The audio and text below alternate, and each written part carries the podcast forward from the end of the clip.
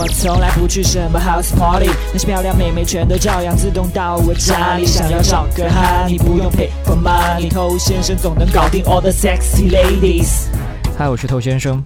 我们的感情出问题，甚至我们的人际关系出问题，有很多时候，它并不是方法的问题，是我们自己的问题。那越是自己的问题呢，你却越难发现它的存在。比方说，我们今天要讲的这个话题，其实很多人即使存在这样的问题，在当下他并不觉得这样有任何不对。我们今天要讲的就是关于控制的话题。你会是一个控制狂吗？OK，先不要这么着急回答，我说不是。你不妨先来问一问自己，你有没有跟女生说过类似的话？你跟谁聊天呢？男的吧？你跟谁出去？男的女的？你去哪了？怎么没有提前告诉我？那你为什么不敢给我看你的手机聊天记录？OK。当然，这都是一些很简单的举例，你可能还有其他的一些表现。这些令人窒息的操作，很容易让对方就觉得你是一个控制狂。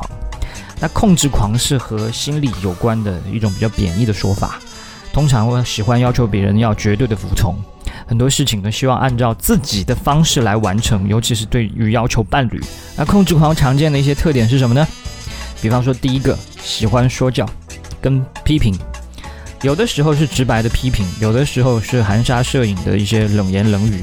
总之，希望通过这些带有强烈情绪的刺激，去改变对方的一些行为，让对方按照我的方式来做，我的才是对的。你不听我的，你就会吃亏。那第二个特点，表面上是在给建议，但如果对方没有采纳这个建议的话，那就会极度的不爽。那这其实是控制狂呢，他也知道不断的去强迫别人，这是一个不太好的行为，所以他会去换一个说法，说我建议，我的想法是啊之类的一些比较平和的措辞，表面上呢是尊重对方啊，我只是说出我的看法，听不听那是你的事情，但其实内心的想法是什么？内心的想法是你要听我的才行，你得按我说的做才会好。如果说没有采纳，他心里面就会又急又气。最后说不定还要吵一架。好，再来一个特点呢，就是缺乏安全感，想要掌控一切。控制狂他的行为看起来呢，好像是比较强势，但其实他是源自于内心的不安。如果有什么事情他没有能够知道，他就会感到没有安全感。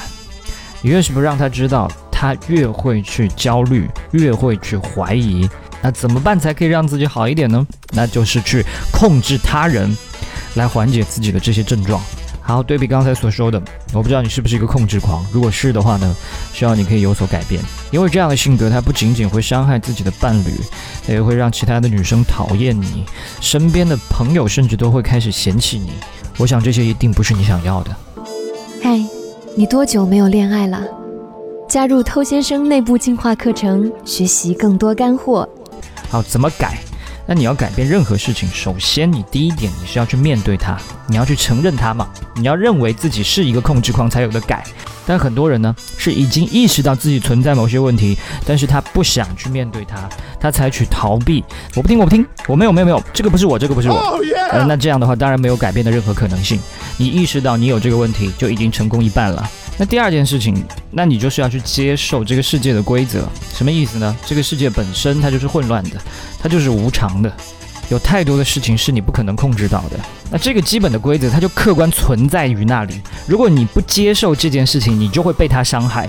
你面对一个不可控的世界，你总是想用掌控一切的心态去面对的话，那你的挫败跟焦虑会越来越多。你的控制力不是用来控制别人的，是用来控制你自己的。好，第三点。不要把爱当作借口，有太多人都喜欢打着爱的旗号来对人进行绑架勒索。我这样是因为我爱你，你难道不爱我吗？你如果爱我，你就应该这么做。这种话耳熟吗？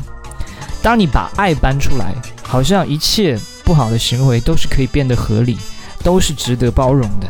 我小心眼是因为我爱你，我情绪极端也是因为我爱你，我会失去理智也全是因为爱你，我管这么多也是因为我爱你。不要再用爱的名义来作恶了，这些不是爱，这些是黑暗的欲望。爱不是要对方听我的，而是使对方成为一个更好、更快乐的人。最后的一个建议是需要你去自己找到你情绪当中的敏感点在哪，是什么样的事情会刺激出你的控制欲呢？是因为对方跟异性有互动，是因为你联系不上他，因为他回应你不够热情等等。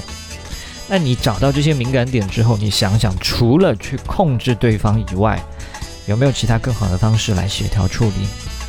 有没有必要采取这么激烈的反应？采取这种扩激的方式，是不是能够把问题解决？这样的解决方式是不是能够换来双方的开心？最后，你再问一问自己，你要的究竟是通过伴侣来发泄自己的情绪？还是说希望两个人都可以过得开心？如果只是想用控制来满足自己的欲望，那你会不断的被这个欲望吞噬，而伴侣呢，会一直被你绑架。我是偷先生，把节目分享给你身边的单身狗，就是对他最大的温柔。